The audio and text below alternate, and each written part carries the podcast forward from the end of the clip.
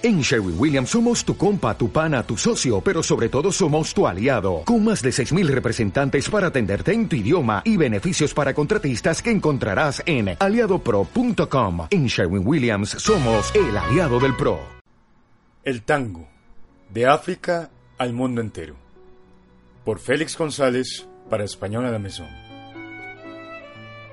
La mayor parte de los más grandes éxitos musicales occidentales de los últimos 200 años debe reconocerse como un aporte de los procesos mercantiles de la esclavitud de jóvenes africanos en Europa y América en tiempos coloniales. Lo poco que estos jóvenes podían recordar de las tradiciones de sus ancestros es la semilla de la gran herencia cultural que tenemos en casi todo el mundo hoy por hoy. Uno de estos aportes musicales ha sido el tango.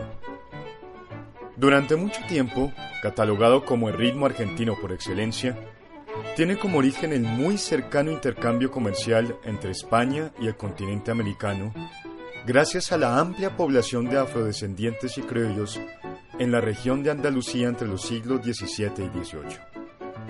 Junto con ritmos netamente andaluces, los comienzos del tango llegan a Cuba, centro colonial español del Caribe americano.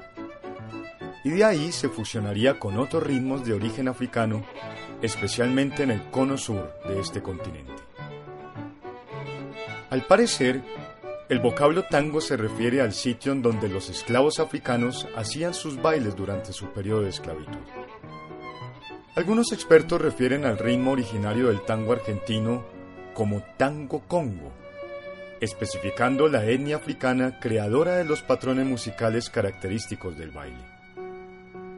Pese a esto, durante muchas décadas se ha intentado ocultar este origen en etiquetas tan genéricas como la danza habanera, donde ni siquiera en La Habana se conoció un baile con tal nombre.